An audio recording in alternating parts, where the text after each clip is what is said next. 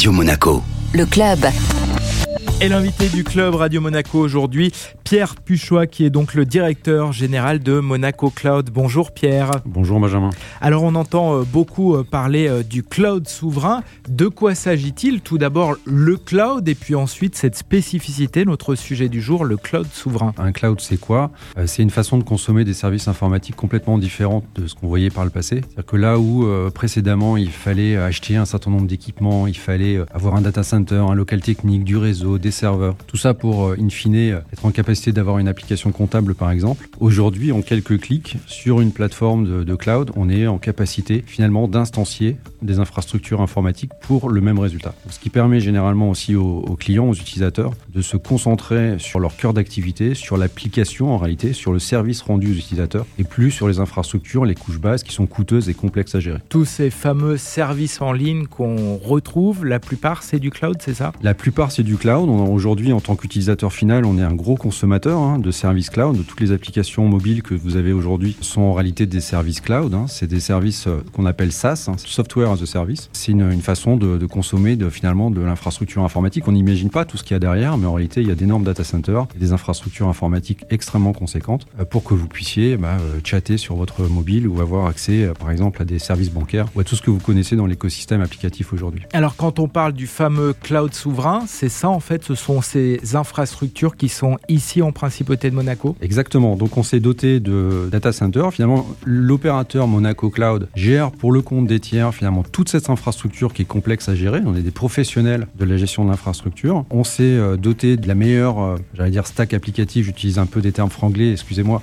Tout l'écosystème applicatif qui est nécessaire pour euh, réaliser le management de ces infrastructures. Tout ça à Monaco, géré par des équipes monégasques, pour que derrière ça, tout un écosystème puisse se développer, un écosystème applicatif, toutes les initiatives qui sont portées euh, notamment par Extended Monaco si on parle de la partie gouvernementale, mais également dans le tissu économique local, beaucoup d'initiatives euh, technologiques. Et ça permet à toutes ces structures-là de pouvoir venir de façon extrêmement simple chercher de l'infrastructure sans avoir cette complexité d'investissement, de management, de gestion de services qui sont complexes. Quels sont justement ces services proposés aux entreprises euh, monégasques? Alors nous, dans un premier temps, on est vraiment sur des services d'infrastructure, j'appellerais assez bas niveau, hein. c'est-à-dire on est vraiment sur la partie, on va dire, hébergement, réseau, serveur. Donc c'est tout ça qu'on va mettre à disposition. Aujourd'hui, vous pouvez accéder à un serveur par, on va dire, en un simple clic. Rappelez-vous l'inauguration avec le Prince où nous avions réalisé la première VM sur les infrastructures de Monaco Cloud. Donc c'est extrêmement simple. Demain, on développe également pour aller sur des services qu'on appelle PaaS. Alors excusez-moi, c'est un peu technique, mais c'est des services un petit peu plus évolués qui permettent en fait de donner tous les ingrédients à une société pour constituer son système d'information. On peut venir chercher comme ça n'importe quel type de service technologique,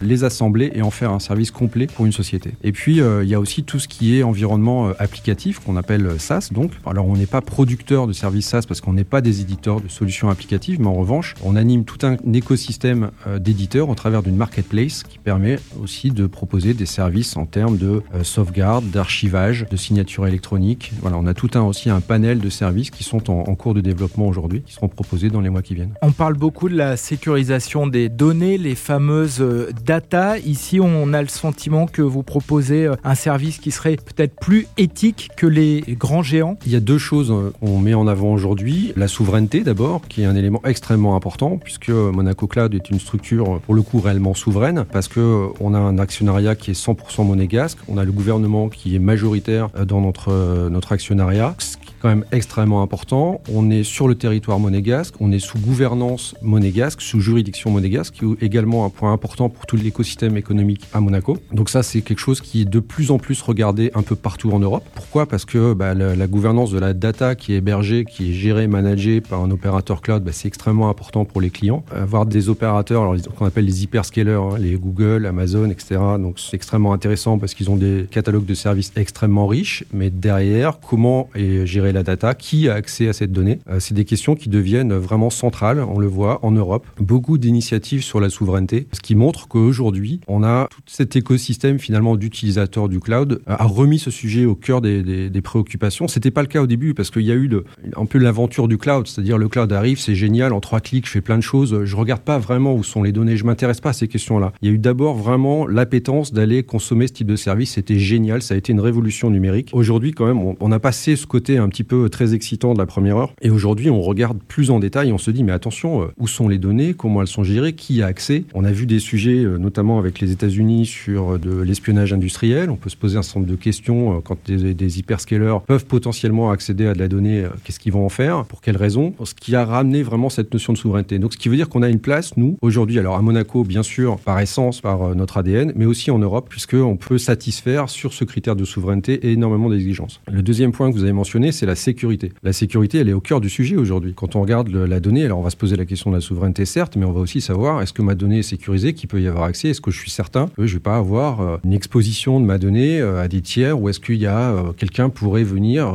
récupérer de la donnée ou modifier mes applications, enfin tous les cyberattaques qu'on peut connaître aujourd'hui. Pour ça, Monaco Cloud, dès le départ de, de l'aventure, a mis la sécurité au cœur des sujets, au cœur de nos préoccupations. on a un niveau d'exigence extrêmement fort, donc on a des équipes dédiées à sécurité qui sont à Monaco. Et puis on travaille en partenariat avec la MSN sur un certain nombre d'homologations et de certifications qui sont extrêmement importantes pour nous. On parle de PSSIE, donc c'est la politique de sécurité des systèmes d'information de l'État. On parle de PINH, qui est un niveau de certification équivalent à Secnum Cloud en France, qui est extrêmement exigeant. Donc on est directement concerné par tous ces sujets. Merci beaucoup, Pierre Puchois, donc directeur général de Monaco Cloud. Merci à vous, Benjamin.